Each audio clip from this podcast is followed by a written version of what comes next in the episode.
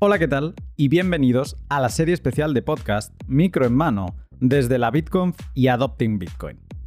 Sergi y un servidor volvemos a armar maletas para conocer ya por fin Buenos Aires.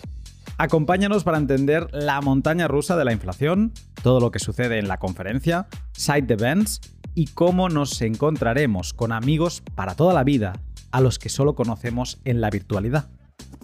Bienvenidos a Diarios de la Bitcoin.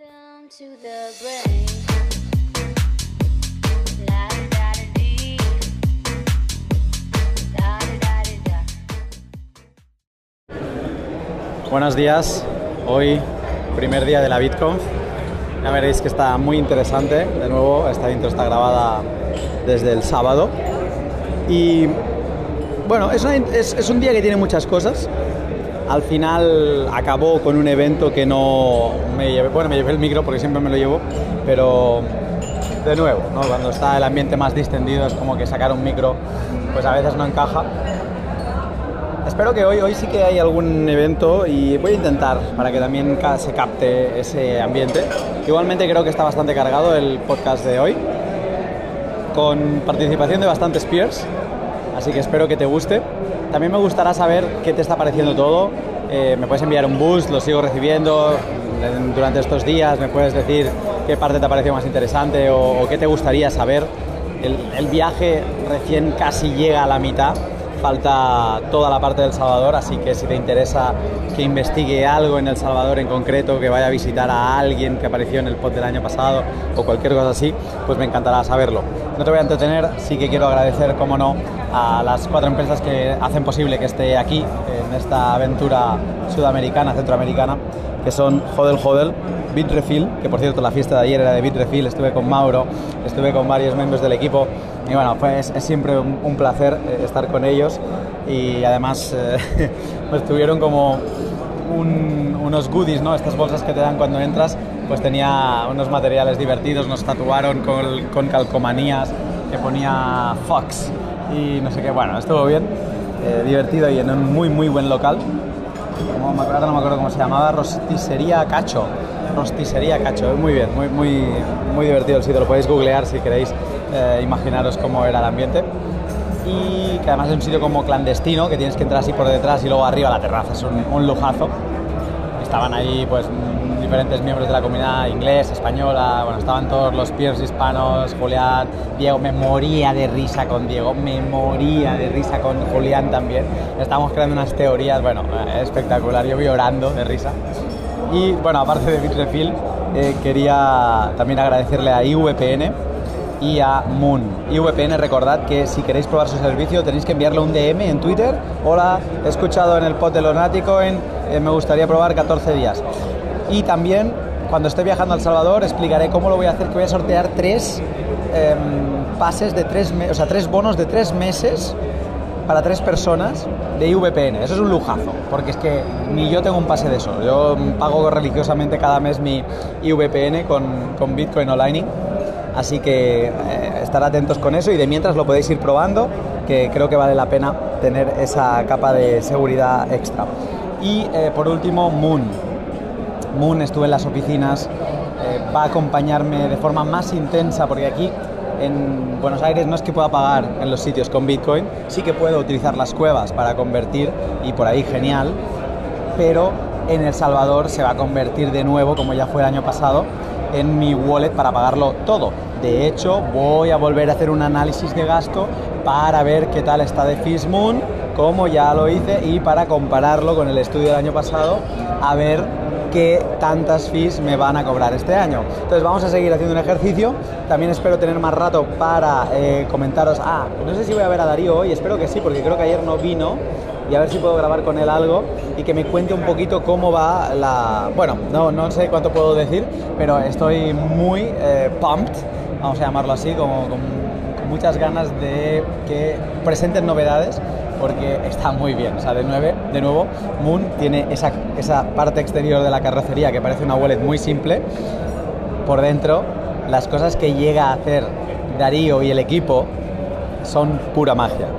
Entonces, bueno, te estaré contando algo más y, nada, espero que te guste el día de hoy. Voy a empezar porque estamos entrando en la BitConf y la BitConf tiene una cosa que no tiene, al menos que yo haya visto, ninguna otra conferencia, y en eso son los reyes absolutos, y es que saben armarte una fiesta.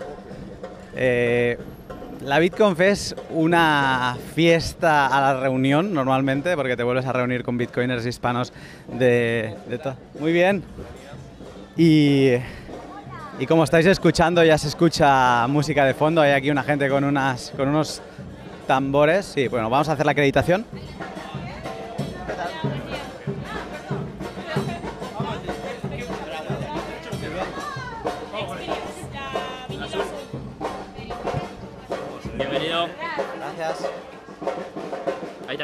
¿Sí?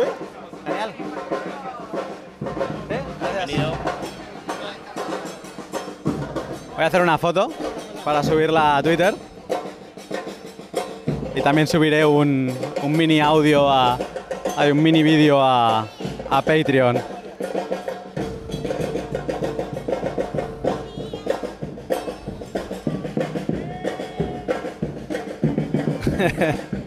Vaya genios. Bueno, Álvaro, ¿qué? Primera, primera salida internacional tuya de en una conferencia Bitcoin o me lo estoy inventando. Primera, primera, pero no la última, no la última, si Dios quiere. Seguro que no será, contigo no será. A ver qué pasa. Bueno, ahora os sigo contando. Bueno, acaban de abrir puertas de Main Stage y... Mira, rápidamente ahora lo contaré y os lo digo después, pero me parece enorme, enorme. Eh, luego me decía Sergi, dice, claro, tú no has estado en Miami, porque en Miami era como 10 veces esto. No me quiero imaginar cómo es Miami, pero yo creo que es el escenario más grande que he visto. Eh, estoy intentando pensar. A ver, la Bitcoin del Salvador también era grande el teatro, pero es que esto es. me parece enorme. Ahora contaré, pero muy buen ambiente. O sea, de nuevo, la Bitcoin seguramente sea la organización que mejores eventos sabe armar. Entonces, le vamos a dar paso a nuestro eh, internacional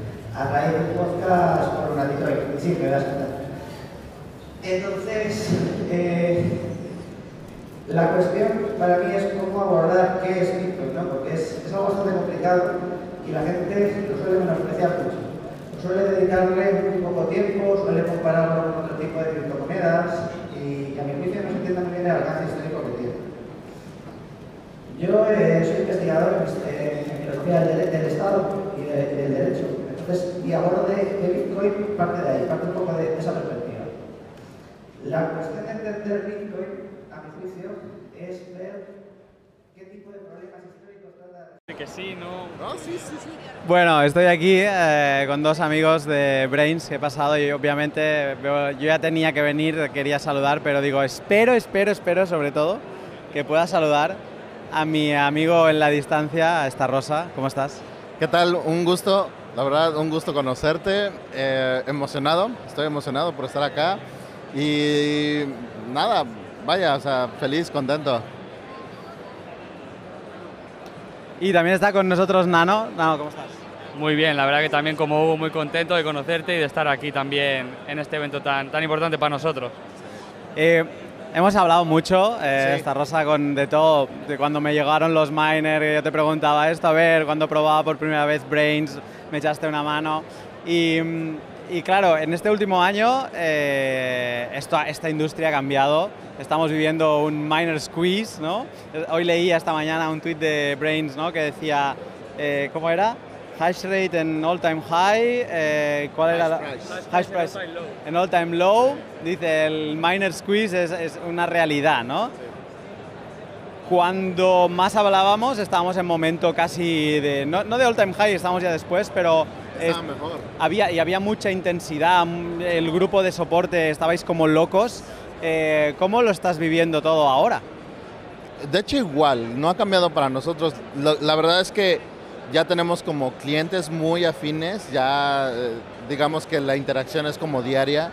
Entonces, la verdad es que para nosotros, de la parte de soporte es exactamente igual, no, no ha cambiado mucho, ¿no? Tenéis bear market vosotros? No, no, no, no. Y, bueno, eso es lo interesante. O sea, hay bear market, pero justamente creo que los mineros están en. Es momento de acumular, ¿no? Entonces, y es, es algo bien chistoso que yo le digo a la gente: a ver, ¿cómo es posible que el precio de Bitcoin haya caído drásticamente y el- la dificultad de Bitcoin esté en sus all time high? O sea, y no para de subir, que es lo increíble. Y si baja, baja, ¿qué? un por ciento, menos tal vez, pero sube 13, 14%, ¿no? Entonces, ese tipo de cosas son las que yo le digo a, la gente, a los mineros.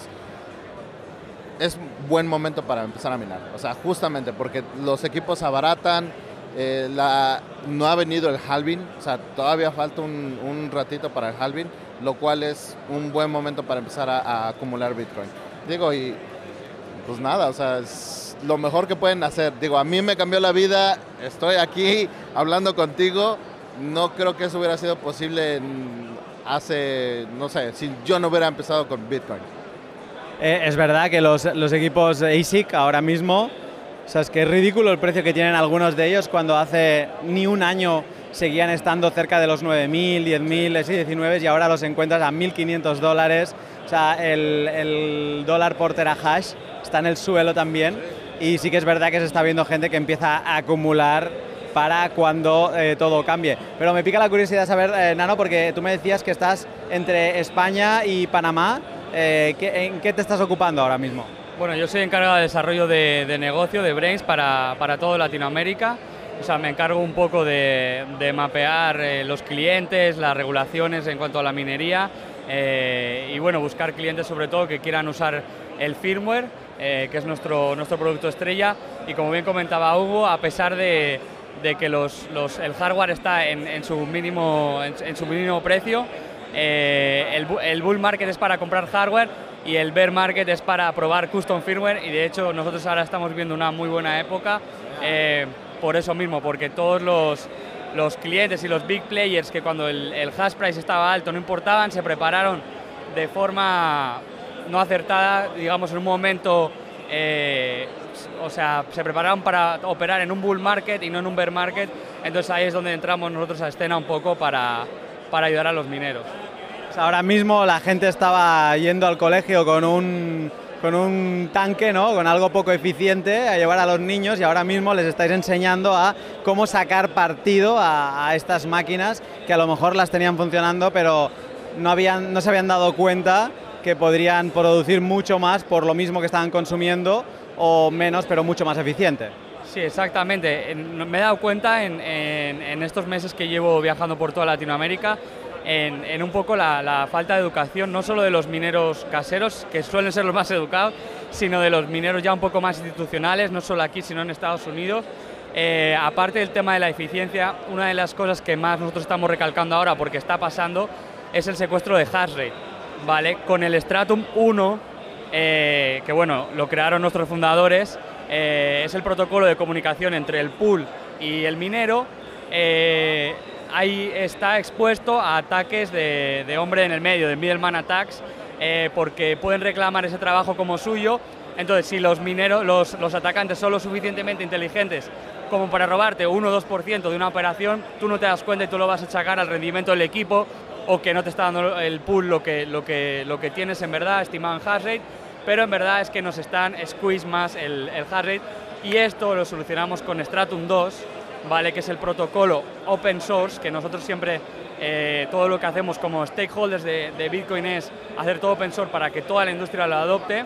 Eh, eh, bueno, eso, estamos con, con- con el desarrollo de Stratum 2 para que todo lo- nuestro pool ya lo incluye, el firmware ya lo incluye y estamos bueno, tratando de que la adopción sea, sea más grande y va a venir sobre todo ahora en este bear market que es, que es para construir. Buenísimo. Y luego ya, como último punto, quería decir, porque llevo tiempo hablando con Cristian diciéndole, ¿cuándo tenemos el famoso libro que conoce todo Twitter en español? ¿Cuándo lo tendremos? ¿no? Y me decía, espérate Argentina, espérate Argentina. Eh, ahora cuando hubo la conferencia en Madrid, me están dando, Nano me está dando uno ahora mismo, cuando tenía la conferencia en Madrid le decía, oye, pero eh, algunos para Madrid, dice, no, todavía no, en Argentina y ahora ya está aquí, ya lo tenemos en español. Entonces, eh, esta Rosa, ¿qué vamos a conseguir quien lo lea? ¿Qué va a conseguir eh, después de leerlo? entender mejor Bitcoin. Eh, yo creo que esa es como la parte más importante, creo yo, para, no nada más para la minería, sino también para este, para este mundo y los que quieran entrar en Bitcoin. Simplemente el comprar, el adquirir Bitcoin, o sea, ya es, ya, ya estás del otro lado, ¿no? Ya es, ya estás en este mundo, ¿no? Y definitivamente este manual es para el que quiera entender cómo realmente funciona la minería. He platicado con mucha gente digo, por el soporte y mucha gente no entiende el protocolo. Una de las dudas que siempre, o más bien de los temas que siempre sale es, oye, es que no uso Brainspool porque es que no encuentra bloques, pero no entienden realmente cómo funciona el sistema de bloques, el sistema de recompensas de Bitcoin. Y eso es algo muy, muy importante. Digo, para ser minero, debes de entender cómo funciona el sistema de recompensas de Bitcoin y así entender que realmente no importa en qué pool estés, vas a recibir exactamente lo mismo porque es lo que tú estás aportando y no lo que no es como de me compro un S19 y ya voy a estar ganando dinero. No es como tal la máquina de dinero, ¿no? Es, tiene su chiste, tiene su, su, tiene su arte, vamos a decirle. Eh, ah, de momento yo he ido consiguiendo la versión en inglés, ahora he conseguido la versión en español, pero siempre en ferias. ¿Lo va a poder comprar la gente? Es algo que me han preguntado varias veces. Sí, lo platiqué con Cristian justamente en algún momento y sí me, me dijo, sí está planeado, sí está en un futuro, no tenemos fecha, como siempre no tenemos fecha. Two weeks. Soon, Soon Trending Market, ya. Entonces, o sea, sí está planeado, sí lo queremos sacar en su versión digital para que la gente que justamente no tiene, no ha podido conseguir el, el libro físicamente pueda leerlo. Sea, hacerlo accesi- accesible con, con- con todos. Los oyentes, ¿verdad? ¿Podemos sortear? Yo digo que sí, un par ahí, ¿no? ¿Qué dices, esta Y de hecho, eh, podríamos sortearte, podríamos dar algo para firmado por el autor. Que está por aquí. Buenísimo. Pues vamos a hacer eso. Y como seguramente tú acabarás volviendo a España, eh, y si no, tú desde aquí, eh, si gana alguien de, de Sudamérica, lo vas a poder hacer llegar tú. claro. Pues desde ya vamos a, ya montaré algo en el tweet de publicación para, vamos a sortear, que os parece que sorteemos dos libros. Sí, y una cena con esta rosa también. Venga. pues ah, dicho queda y ya pondré, ya me inventaré alguna cosa para quien quiera participar. Gracias por, eh, por estar aquí en el pod y ha sido un placer enorme conoceros y saludaros. No, no, no, o sea, el placer ha sido mío, la verdad. Me, una gran sorpresa, ahorita me sorprendiste mucho y vaya, muchas gracias también por tenerme. ¿no? Ahora nos tomamos una cerveza después. No, sí, claro, adelante. Y es más, pueden colaborar también, ¿no? Porque esto era muy común en este ámbito también, ¿no? Este, esta- este espíritu colaborativo. Eh, se llama open source, eh, esta idea de abrir eh, el código fuente de programación, ¿no? Eh, y acá, Escuchando a digamos, Diego cuando ya Urpegui la primera persona hacer una introducción el en el escenario Academy, que tiene un enfoque más formativo. dos personas ejecutando el programa, con lo cual podemos decir que la red inició ahí. Bitcoin nació en enero de 2009. ¿no? Eh, otro punto más. Bueno, estoy aquí en, caminando eh, en las afueras de los escenarios y me he encontrado con un amigo que me ha invitado un día de estos a, no sé, a un rato a su casa por una historia curiosa, porque me decía que Argentina era muy bonita y colgué una foto porque estábamos yendo en, en el taxi y vi un edificio con la luz perfecta y le hice la foto y alguien me dijo, eso es la casa de, de Maslatón. Y, eh, entonces, eh, pues a partir de ahí, nada, tengo una invitación. ¿Qué tal? ¿Cómo estás? ¿Qué tal Luna? Un placer verte acá en la BitConf en Buenos Aires. Repleto de gente, hay como 7.000 personas. Hay tanta congestión que es difícil conectarse al wifi. Pero bueno, bienvenido a Buenos Aires. Te invito a mi casa el domingo después que termine todo. Edificio Cábana, edificio Art Deco. Y bueno, siempre siguiendo los mercados, el comportamiento de los mercados. Hemos tenido 12 meses básicamente de ajuste bajista. Pero firme el Bitcoin porque resistió a la quiebra de Luna, a la quiebra de FTX, bueno, un montón de desórdenes financieros que finalmente están mostrando que los fundamentos de Bitcoin son los mejores. ¿Cómo, cómo lo has visto esto de, FTX? Porque a mí me enganchó que estaba volando, yo aterricé y me dijeron, lo va a comprar Binance. Me fui a dormir porque estaba con jet lag y me levanté y me dijeron, no, no, ha quebrado. Eh, ¿cómo, ¿cómo, lo has vivido tú esto? No, para mí era algo, previsible. Eh, yo siempre digo que incurrir en, en leverage, en apalancamiento financiero, es una tremenda irresponsabilidad para el individuo común que especula, pero mucho más para una institución financiera que pretende ser exchange, un mercado donde las partes transen. No puede una empresa de esas características emitir su propio token esperando que sea demandado por el mercado y además utilizar esos tokens como activo financiero propio. Esto es una violación total de las normas de contabilidad y, del sentido común financiero. Y además tampoco puede un exchange incurrir en, en, apalancamiento. Binance, bueno, el CEO de Binance fue categórico con estos dos puntos. Nada, este es un accidente financiero más que tiene el mundo cripto, donde se practica una especie de free banking, un capitalismo salvaje, como era hace 200, 250 años. Para mí son procesos naturales, después el mercado va a ser más responsable, pero bueno, Luna, como venimos hablando desde hace años, el tema de fundamentos de Bitcoin son los mejores. A veces uno puede ver, puede ser tratado por algún eh, newcomer al mundo cripto como diciendo, no, es aburrido el Bitcoin, no tiene riesgo, no se mueve mucho. Pero bueno, todo lo que se mueve, como se mueve, todo lo que va apalancado, staking, pagando intereses que son inutilizables, bueno, todo eso termina en la quiebra. Así que yo hoy aquí en Buenos Aires celebro, la verdad te digo, los fundamentos del Bitcoin. En un rato voy a hablar acá en, la, en el escenario principal, voy a hacer análisis técnico de Bitcoin. Para mí básicamente anticipo esta caída que vimos desde 69.000 hasta 15.500 es suficiente. El mercado estimo que va a salir de acá y vamos a iniciar un nuevo ciclo del misma, de la misma manera que hemos visto nuevos ciclos a partir de los años del año 2015 o a partir del año 2019 o 2020.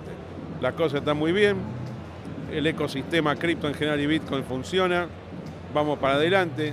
Recordemos que hace 10 años esto valía apenas unos pocos dólares. Es un éxito el mundo cripto, el mundo Bitcoin específicamente es un éxito, lo celebramos aquí en Buenos Aires, también con tu presencia tan importante, tan difusora. Bueno, tan seria periodísticamente que has tenido Luna durante todos estos años. Me alegro mucho de ver. Muchas gracias, muchas gracias y tendré, ya me pongo con ganas de, de, nuestro encuentro domingo a ver qué me puedes contar ahí ya en privado. Gracias por, por esta charla. Así se hará Luna, bienvenido nuevamente a la Argentina. Bueno, y ahora eh, me hace especial ilusión poder hablar de este proyecto porque... Espera, me voy a sentar. Sí, porque estuve hablando con él, creo que lo mencioné en uno de los pods de los otros días, de un proyecto que permite enviar Lightning sin internet. ¿no? Es eh, una solución custodial, pero que permite en sitios donde internet no está desarrollado, por ejemplo, en el podcast de Central African Republic eh, hablábamos que internet no está en el país y que pues sí, los móviles es, eh, empiezan a, o sea, son más populares, ¿no? Pues esto sería un sistema para enviar y recibir Lightning, que además lo probé eh, en directo, o sea, vi que funcionaba y me envié a una Lightning address mía y luego lo devolví y vi que aparecía, entonces eh, doy fe que funciona y estoy aquí con el creador. Eh, voy a cambiar a inglés, pero bueno, ya sabe, espero que lo entendáis. How are you doing? I'm all good, man. How are you doing? I'm good, I'm good. I was explaining uh, everything we have been doing these days when we met, and, uh, and I also told everybody that uh, I was able to uh, send, uh, to see how you were sending me sats to aligning others and how I was sending them to you later, and it was uh, showing up.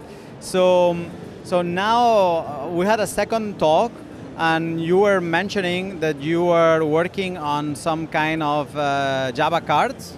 So can you tell me because I'm seeing here right now, and it, it looks like a old-fashioned credit card, but I, I see somehow that it's it, it has a stick um, a SIM card on it. So what, what is the, the use of it? Yeah. So basically, um, this is a, called a SIM overlay. Right? So the use of it is that usually you would want to add some functionality to your cell phone. Uh, um, Java card functionality on your cell phone, but obviously your telecom provider is not providing that type of functionality. In Bitcoiners cases, that is literally using the Java card or SIM card as a way to store your private keys. In other words, a signing device, right, or a hardware wallet, depending on which term you use. Right. So with the SIM overlay, you just take out this thing, uh, the, the, plastic thingy, and then you stick that on. Yeah, this that's how ch- how thin. Uh, the chip is. It's actually on the plastic and not on the card. Okay. Right? And so you stick that on your existing SIM card and you install that on your phone. Okay. And yeah, well, before you do that, you make sure that you put all that functionality on the chip. Okay. Uh, I think you've you've done the Spectre DIY stuff, Yeah. so technically you would know how and what to do. And yeah, then um, it will then use your existing SIM cards, GSM infrastructure, and with the added um, Java card functionality that you put on the chip. Right? So yeah, this is like a transitioning project. Um, we hope to have like full function of SIM cards in the future where you can literally just buy the SIM card and it will work with a telecom or something like that. But for now, this is usually how people would transition. And Correct me if I'm wrong, but this w- because right now what I saw, what I tested with you is a custodial solution, no? that, that is a custodial solution. With what I'm seeing right now, what we would be able to have somehow a way to store uh, securely private keys, Yeah.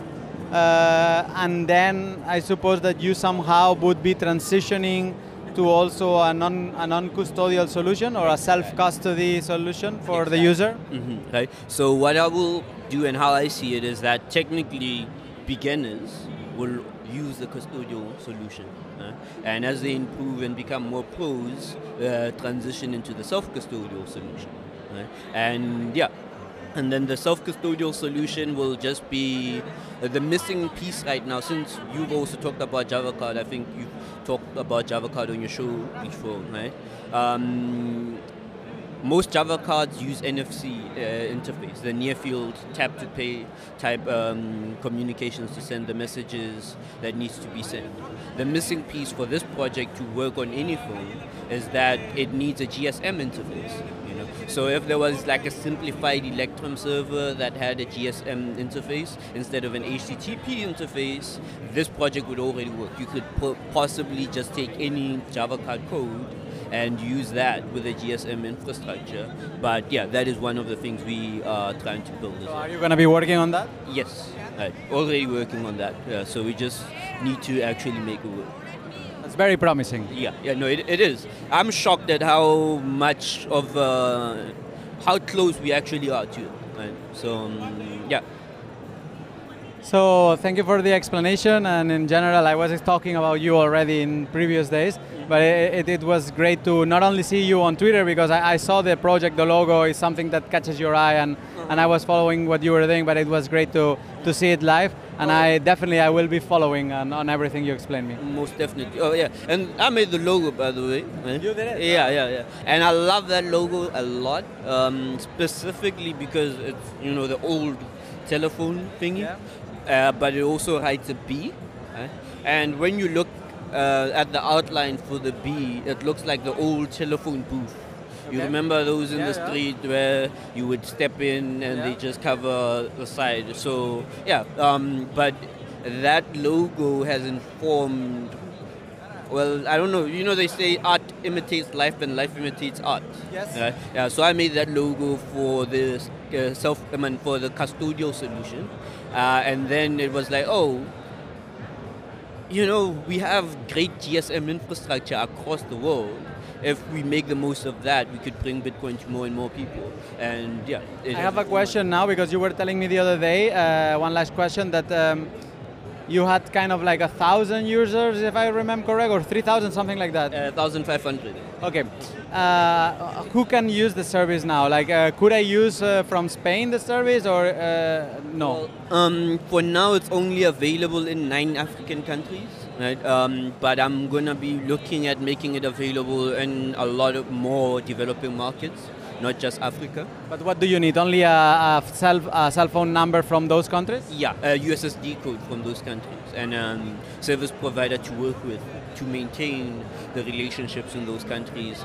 Otherwise, I wouldn't know when you know the telecoms are not happy with me, or you know if they need me to do other things. So usually, I work with a service provider to maintain those relationships. But if push comes to shove, I will do all the work to maintain those relationships myself, which is what I have to do in Africa. Uh, um, yeah, so Could somebody get an electronic SIM from those countries and test the service? Yes, I believe so. I believe so. Know, uh, and I think ever since, or since I am already using my South African SIM card in Argentina to access the service, if you get an electronic SIM um, with a South African phone number or Nigerian or Kenyan or all of these different uh, countries we are deployed in, chances are you might be able to actually uh, you test out the service. So I can only finish saying challenge accepted. Let's try to do this and let's try to doc- I will try to document it. Please send a video if somebody actually manages to do that, uh, because I'd like to see it actually. Mm. I- I'll be I'll be in touch for sure. Okay, for sure, for sure. ¿Me vas a coger así desprevenido? o- No te voy a coger. En Argentina a ti Agarrar desprevenido. aquí no te voy a coger. Según y cómo te cogerá, de verdad, ya verás. Aquí es diferente. A ver, estáis vosotros eh, dos aquí por un motivo. Negrunch, ¿qué tal? Hola, bien, ¿y tú? Muy bien. Sergi. ¿Qué tal? Sergi es ya. Sergi no sé por qué le saludo. Eh, eh, sí. Quería hablar con vosotros porque los dos estáis programando en Rust ahora. Escuché hace no mucho, ahora no me acordaré del, a Eric, Eric Sirion, en un pod con Marty Ben hacia el final le preguntaron sobre, oye, ¿qué pasa con Rust? Que parece ser que si quieres programar en Bitcoin, mejor que te vayas enfocando hacia Rust porque es el camino. Entonces, quizás es una duda que, puede surgirle a alguien que se plantee empezar a aprender para programar algo en, Bitcoin. Y, como los dos sé que habéis hecho el camino recientemente, pues os quería preguntar, eh, empiezo contigo, Negrunch, ¿por, por qué Rust? Bueno, precisamente, eh, Rust lo uso ahora porque he trabajado con JavaScript y me he dado cuenta lo mal que he hecho código toda mi vida. Antes era PHP y cada vez que veo hacia atrás veo terrible, cosas terribles que han pasado, han salido de mi, de mi cerebro. Pero es porque si un lenguaje te deja hacer las cosas mal, probablemente las hagas mal. Porque los humanos cometemos muchos errores. Y bueno, yo una, vez escuché a alguien de que decía que si los programadores hiciéramos puentes, se caerían a cada rato. Porque es algo nuevo, es una ciencia nueva esto de programar. Y se ha hecho, se ha facilitado mucho eh, el camino para que alguien construya cosas eh, rápido, pero no bien. Eh, Para hacer un producto, para hacer cualquier cosa. Entonces, ahora estamos viendo todos los problemas que- pasan cuando tú haces un sistema que se hace muy grande y después no lo puedes mantener. Y eso está pasando mucho en, todo, to- en, todo, este, todo este tiempo está pasando porque, es muy difícil después mantener los sistemas. Entonces, Rust no te permite meter, los errores que normalmente se cometen en, en lenguajes como C, por ejemplo. Hace poco escuché a alguien de Microsoft decir que su que creo que era el 80% o 85% de los, de los bugs tenían que ver con la memoria en, dentro de Microsoft. Entonces, si ellos hicieran eso en Rust, eh, eh, ellos mismos lo decían, solo tendrían que, lidiar con, con los errores, con los bugs, eh, que no tienen que ver con memoria, O sea, son muchos menos, disminuye en cantidad brutal y hasta eh, económicamente es mucho mejor para ellos. Sí. Entonces, si es tan maravilloso, ¿por qué a veces te he escuchado decir incluso gente que quiere empezar, decir, hostia, pues quizá Rust no es lo mejor? O sea, hay como una barrera de entrada. O sea, ¿cuáles son las limitaciones? Porque claro, si me quedo con esta primera explicación de Negrunch, es, ah, bueno, pues todos para Rust. Eh, ¿Por qué no Rust? O sea, yo coincido con, con él que sí Rust, ¿vale? O sea, mi, mi tesis siempre ha sido, o últimamente es, que Rust sí. Yo no quiero desincentivar a nadie a, a quien no me aprenda Rust. El problema con Rust es que es un lenguaje complicado para empezar. Existen muchos lenguajes que si eres nuevo en todo el tema de programación, te va a resultar mucho más fácil entender eh, estructuras de datos, eh, flow de programación, eh, te dejará realmente hacer cosas, programar cosas muy rápido, aunque a lo mejor no son tan seguras, que es precisamente lo, lo que estaba comentando Negruch. Rust es un lenguaje que yo creo que es muy, es muy robusto, eh, te permite gestionar memoria de forma muy eficiente, pero evita el hecho de que tengas problemas de memoria, como, como comentabas tú, ¿no? O sea, al final es, si quieres eh, manipular memoria de forma non-safe, tienes que hacerlo de forma eh, explícita, cosa que en otros lenguajes lo haces de forma implícita. ¿no? El hecho de no saber lo que estás haciendo puede ser que hagas una referencia null o puede ser que accedas a una posición de memoria que no existe y demás. Y Rust en todo este sentido es memory safe, ¿no? porque intenta que, digamos que te quita como herramientas de acceso a tan bajo nivel, pero te permite eh, utilizarlas en el caso de que quieras si eres suficientemente explícito. Entonces, indiferentemente, ah, yo creo que Rust no es un buen lenguaje para empezar, porque la curva de aprendizaje es eh, muy pronunciada, pero sí que es un buen lenguaje para pasarte una vez que los fundamentos y, y la lógica de programación la tienes como aprendida. So- sobre este mismo tema, por ejemplo, Sergi, yo decidí que todo lo que haga desde ahora en adelante va a ser en Rust. Todo, web, todo. Eh, ¿Qué opinas de eso? Por ejemplo, estoy haciendo, eh, por ejemplo, si hago un sitio estático, lo hago con Sola, eh, que es como Hugo. Eh, si hago un sitio web que necesita un backend o una API, lo hago con Rocket. Y me parece que es, o sea, lo puedo hacer tan rápido como con Express. Obviamente, si se complica, no puedo resolver tan rápido como tantos años de experiencia en JavaScript. Pero tú qué opinas de hacer todo en Rust? ¿Eh, ¿Soy un poco exagerado o no? Yo no creo que seas exagerado. Y Además, estoy realmente en el mismo punto que tú. Creo que a partir de ahora todo lo que vaya a hacer lo voy a hacer en Rust. Eh, para mí, anteriormente todo lo que hacía lo hacía en Python, excepto cuando hacía algo de web o demás, porque al final acabas utilizando... eh, o sea, Python no es lo más amigable para trabajar en web, por ejemplo. ¿no? Hay, hay otros lenguajes que te lo permiten hacer mucho más fácil. Pero, para mí, siempre que implique tener un backend, el backend siempre va a estar en Rust. Frontend no trabajo, entonces tampoco va a ser cosa mía. Eh, pero creo que sí, que una vez que entras dentro del rabbit hole de Rust y entiendes cómo funciona, es, es bonito de trabajar con Rust. Sabes que lo que estás haciendo está... sea, no quiero decir que está bien por defecto simplemente por el hecho de que está hecho con Rust, pero ganas muchísimas... eh, se- seguridad, o sea, no es seguridad la palabra, pero... ah, ¿Cuál sería la palabra? O sea, además de que, de, de que es muy eficiente, ganas el hecho este de que sabes que el código no va a fallar por muchos motivos, que en otros lenguajes de programación sí que puede llegar a fallar. ¿no? Es lo mismo que estábamos comentando en memoria, ¿no? Rust, eh, digamos que es como que te viene un sistema de protección por defecto que hace que eh, si tú estás utilizando ciertas partes del lenguaje, sabes que eso no puede fallar. Más allá de que la lógica sea inválida. O sea, si la lógica no es correcta, el código no va a funcionar, ¿no? Eso, es- totalmente claro. Pero no vas a tener problemas de accesos a memoria no inicializada. No vas a tener eh, problemas, en principio, de ah, race conditions. No vas a tener problemas típicos de programación que existen en cualquier otro lenguaje. Si entras a partes de Rust que ya te permiten irte un poco más allá, que son un poquito menos seguras, entonces sí que puedes tener todo esto, pero ya existen herramientas para también tratarlo, ¿no? Al final llega un punto en el que si vas deep down al lenguaje puedes llegar a, a cometer los mismos errores que puedes cometer en cualquier otro, pero tienes como una serie de niveles de protección que te evitan hacer eso.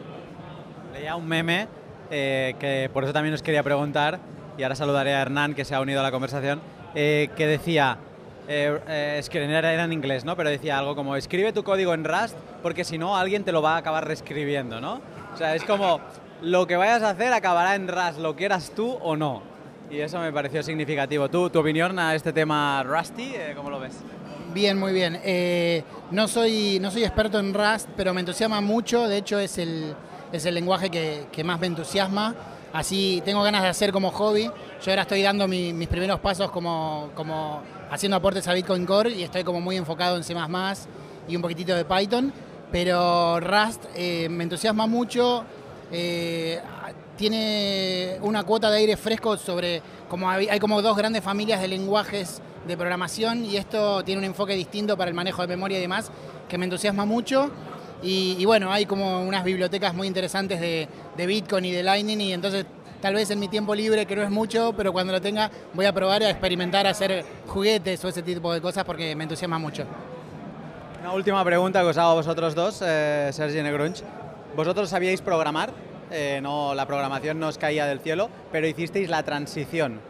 ¿Cuánto tiempo consideráis que con dedicación se necesita para decir, ok, estoy ready para lo que me eches en Rust? Bueno, a mí me costó muchísimo. Eh, yo creo que por lo menos para mí, un año para, para medio entenderlo, o sea, y haciendo cosas. O sea, yo empecé a leer libros de Rust y los entendía, pero era difícil plasmar mis ideas en Rust, que por ejemplo en JavaScript las pienso y casi que se escriben solas. Pero es una manera de pensar diferente. Entonces, bueno, a mí me costó mucho, y un año más o menos, para sentirme novato. Para ponerte a picar. Exactamente. Dios. Yo estoy totalmente de acuerdo con él. Ah, a mí, yo ahora llevo un año y medio más o menos haciendo cosas en Rust. Creo que, o sea, coincido totalmente en el hecho de que tienes que ir haciendo en el- al mismo tiempo que vas aprendiendo, porque simplemente leyendo lo que, lo que, lo que te puedan llegar en Rust, hasta el momento que tú no intentas plasmarlo, no te das cuenta de, cuáles son los problemas y, cuál es la diferencia entre el lenguaje que tú estás utilizando y, y Rust, ¿no? En mi caso me pasaba igual, era el hecho de que yo pensaba algo y lo sabía plasmar en Python directamente, ¿no? Eh, después de un año y medio yo creo que sigo sin estar en el nivel en el que estaba en Python y, no, no, me, no me preocupa decirlo. O sea, ahora estoy cómodo trabajando con, con Rust, pero no es una de esas cosas que dices, oh, sé perfectamente cómo hacer absolutamente todo, ¿no? Hay bastantes partes de, de ser idiomatic, que normalmente se dice, de hacer las cosas en la forma que Rust o que un programa de Rust las haría, ¿no? A lo mejor las haces de una forma que alguien que lleva tiempo lo ve y diría, "Mm, sí, pero se podría hacer de esta otra forma que es más eficiente, ¿no? Sí. O sea, es- eso, eso funciona para, para cualquier lenguaje, ¿no? Digamos que está la forma eh, genérica de hacer las cosas y la forma idiomática de hacer las cosas, ¿no? La de ese lenguaje. Y eh, en función del lenguaje que tengas, tienes una forma idiomática de hacer unas cosas o otra forma idiomática de hacer las cosas, ¿no? Eso puede, puede aplicar para hacer for loops, o sea, para hacer loops, ¿no?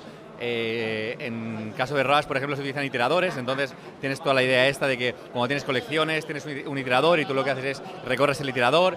Bueno, depende, de, depende mucho del lenguaje, ¿no? Entonces, un programador experto en un cierto lenguaje puede diferenciar código de alguien que es relativamente novato a código de alguien que lleva un tiempo en el lenguaje, simplemente por el hecho de la forma en que utiliza, exacto. Aunque tal vez el resultado es el mismo y eficientemente puede llegar a ser similar, pero la forma en la que hace las cosas o sea, te define mucho el, el tiempo que llevas, ¿no?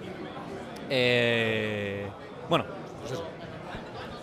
Pasa como en los lenguajes, eso me ha pasado a mí, por ejemplo, cuando empecé a, hablar a, a estudiar alemán, tuve que parar porque me estaba canibalizando el inglés dentro de mi cerebro, en la pronunciación, en tal. Pasa también en, en lenguajes de programación que un lenguaje canibaliza al otro y, y estás con Python y dices, "Ugh, ¿qué pasa aquí? Yo creo que depende un poco del tiempo que dediques a, a cada uno, ¿no? Por ejemplo, yo le he perdido mucho Python básicamente porque no lo uso. Yo creo que si volviese a trabajar en Python recuperaría, refrescaría relativamente rápido porque he estado bastantes años trabajando en él, ¿no? Pero creo que sí que se puede hacer un símil a lenguajes eh, de comunicación humana, ¿no? Lenguajes tradicionales, eh, con los lenguajes de programación. Porque es lo mismo cuando estás aprendiendo inglés, por ejemplo, bueno, cualquier lenguaje, yo pongo inglés porque es uno de los que más he aprendido, ¿no? Y, dices una cosa de una cierta forma y te dicen, vale, es correcto, gramaticalmente es correcto, sintácticamente es correcto, pero una persona nativa no lo, diri- no lo diría así. Pues eso es exactamente lo mismo. Es en plan, el funcionamiento es correcto, pero no es la forma idiomática de hacerlo. Se ha, se ha unido, esta BTC Andrés también acompañándonos por detrás, y, pero se ha unido... ¿Tú tienes conocimiento de programación eh, o no? Sí, bueno, sí, obvio. Yo estudié eh, ingeniería de sistemas.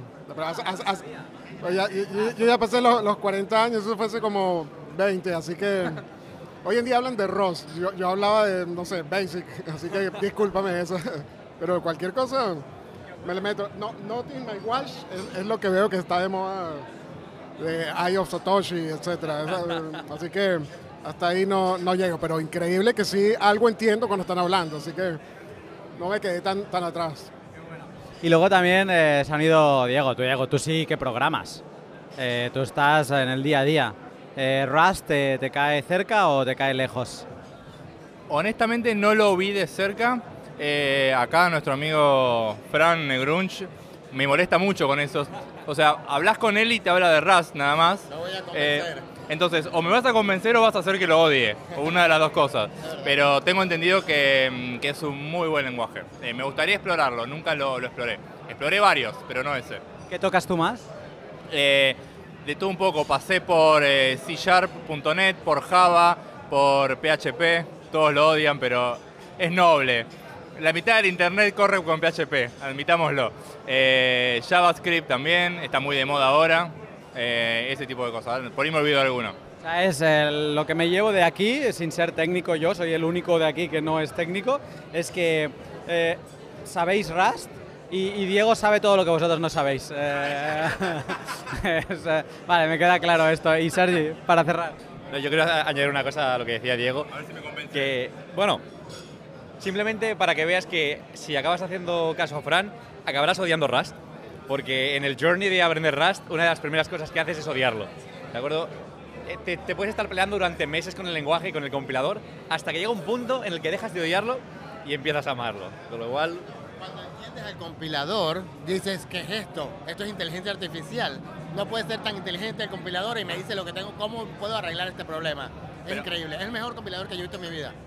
Tengo entendido que ese odio, del- porque vos también me hablaste de que lo odias al principio, es porque el lenguaje te fuerza hacer las cosas. Bueno, eso para mí es una ventaja. Yo, eh, eh, los lenguajes, nos estamos poniendo muy técnicos, así que no sé qué, qué dejar a Luna, pero eh, los lenguajes más anárquicos como PHP, JavaScript, al principio uno se encariña porque puedes hacer lo que querés, pero a la larga yo prefiero un lenguaje fuerte, que me obligue a hacer las cosas bien.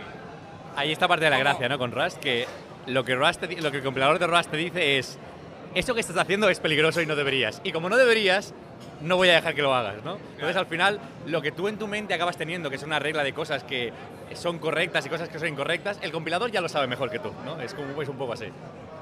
Yo, yo te hago un desafío, Diego, y una propuesta. Yo tampoco sé nada de Rust, tengo entusiasmo, pero un día, por curiosidad, se me ocurrió hacer una cosa que la logré en pocas horas, así que te invito eh, de esa manera. Te soy sincero, no aprendí mucho de Rust, pero con, con LDK es como muy fácil como crear tu propio nodo. Hice un nodo tonto que no hace nada, pero es un framework como bastante completo donde se pueden llenar los huecos de manera muy fácil. Y mi objetivo era levantar el nodo y que no se caiga, que no haga canales, que no, no, no envíe dinero, nada. Pero eso con algunas horas me sirvió y te da como cierta satisfacción para decir, esto me interesa seguir. Así que te propongo hacer eso. Eh, ok, ok, me llevo el desafío. Me gusta para que escuche esto eh, el nivel que se maneja acá. No, puedes arrancar con una prueba sencilla, levantate un nodo de Lightning eh, tranquilo, ¿no? O sea, básico, como para, como para arrancar. Pero lo, puedo- lo puedo probar, lo puedo probar, sí. De, de Rust es levántate un nodo de Lightning. Sí, sí. Me gusta cómo piensan. Sois unos genios todos, ¿eh? Eh, yo no, yo seguiré divirtiéndome en los veranos, que es cuando tengo tiempo libre, que no hago el pot y entonces me pongo a aprender a programación, a programar. Cada año hago un idioma distinto, no llego a ningún sitio, pero mientras lo estoy haciendo me siento un genio. Yo cuando veo el Hello World en la pantalla digo, ¡buah! Eso, sí. ¿Diego? No, una cosa, si, te estás metiendo y estás probando, eh, hay un momento donde ya te podés considerar programador eh, a otro nivel. ¿Me puedo poner Dep en el Twitter? ¿Puedo poner eh, la bio de Twitter? O sea, ¿cuál es el momento en que puedo ponerme Dep? Yo creo que ah, podemos, creo que en consenso los que estamos acá te podemos autorizar a que te lo pongas ahora si querés. Yo, yo particularmente te autorizo, ¿sabes la cantidad de devs que hay que dejan mucho que desear. Yo creo que ya está, ya superaste, está cerca de la media. ¿Puedo ser de esos devs que está en un equipo que no acaba de picar código, pero solo podría ser ideador de, no sé, un director? Claro. Pues es más, Pero podemos hacer las cosas diferentes. Aquí podemos hacerlo antes. ¿por qué no? Puede ser el creador de bugs. O sea, alguien, a ver, alguien tiene que resolver los bugs. O sea, que le estarías dando trabajo a esa gente. ¿eh?